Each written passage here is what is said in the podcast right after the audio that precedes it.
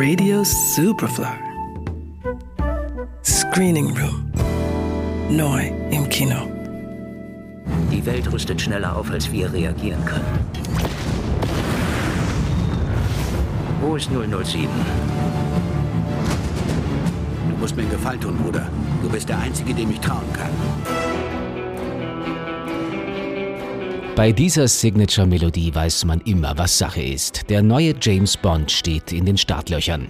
Der britische Doppel-Null-Agent muss in No Time to Die wieder einmal auf äußerst unterhaltsame Art und Weise die Welt retten.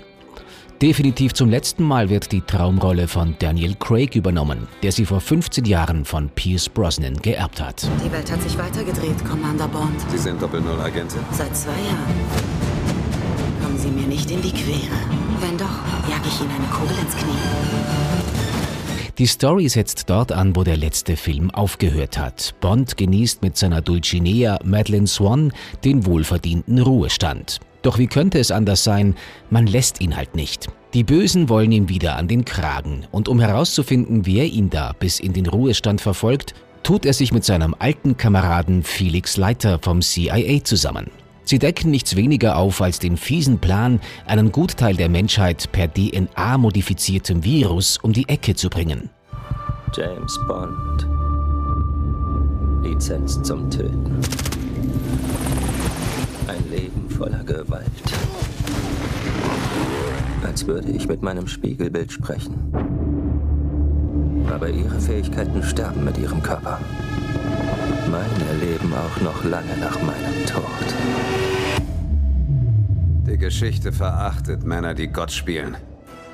Doch bis Bond draufkommen darf, wer hinter dem Ganzen steckt, wird in bewährter Manier geschossen, geliebt und intrigiert.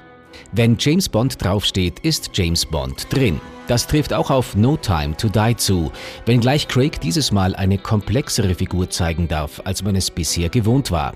Ob das an der Mitwirkung von Phoebe Waller-Bridge als Drehbuchautorin liegt, ist ungewiss, aber möglich. Den Humor aus ihrer Serie Fleabag darf man sich allerdings nicht erwarten. Das wäre wohl zu viel des Guten gewesen. Gewiss ist aber, dass mit Cary Fukunaga das erste Mal ein Amerikaner das Regiezepter in der Hand hatte, da Danny Boyle aufgrund von künstlerischen Differenzen während der Produktion ausgestiegen war. Und gewiss ist eben auch, dass Daniel Craig zum letzten Mal James Bond sein wird. Grund genug für ihn, Revue passieren zu lassen, wie es war, als er vor rund 15 Jahren die Zusage für die Rolle bekam. I was in the supermarket buying groceries and the phone went and Barbara said, over to you, kiddo. And I was like, okay, right. So, I mean, I got drunk. That's what I did. I went and bought a bottle of vodka and a bottle of vermouth a cocktail shaker and made myself three or four vodka martinis. I could only do it on my own because I, well, I, I, couldn't celebrate with anybody because I had to keep it secret. So, so it was, it, there was a sort of melancholy to it. It's like me drinking. I'm James Bond. it's like it's what do you do? Um, but it was, it was, it was, you know, even the first day of shooting was like the moment I suppose when I went, okay, now we're doing this. Die Ära Daniel Craig geht also zu Ende. Und eines darf man verraten. Es ist ein würdiges. Auch wenn hier das Agentenfilmgenre sicher nicht neu erfunden wird, bietet sein letztes Bond-Abenteuer beste Unterhaltung. Und das über die Langstrecke von satten zweieinhalb Stunden. James Bond, No Time to Die. Ab jetzt im Kino. Johannes Romberg, Radio Superfly. Radio Superfly.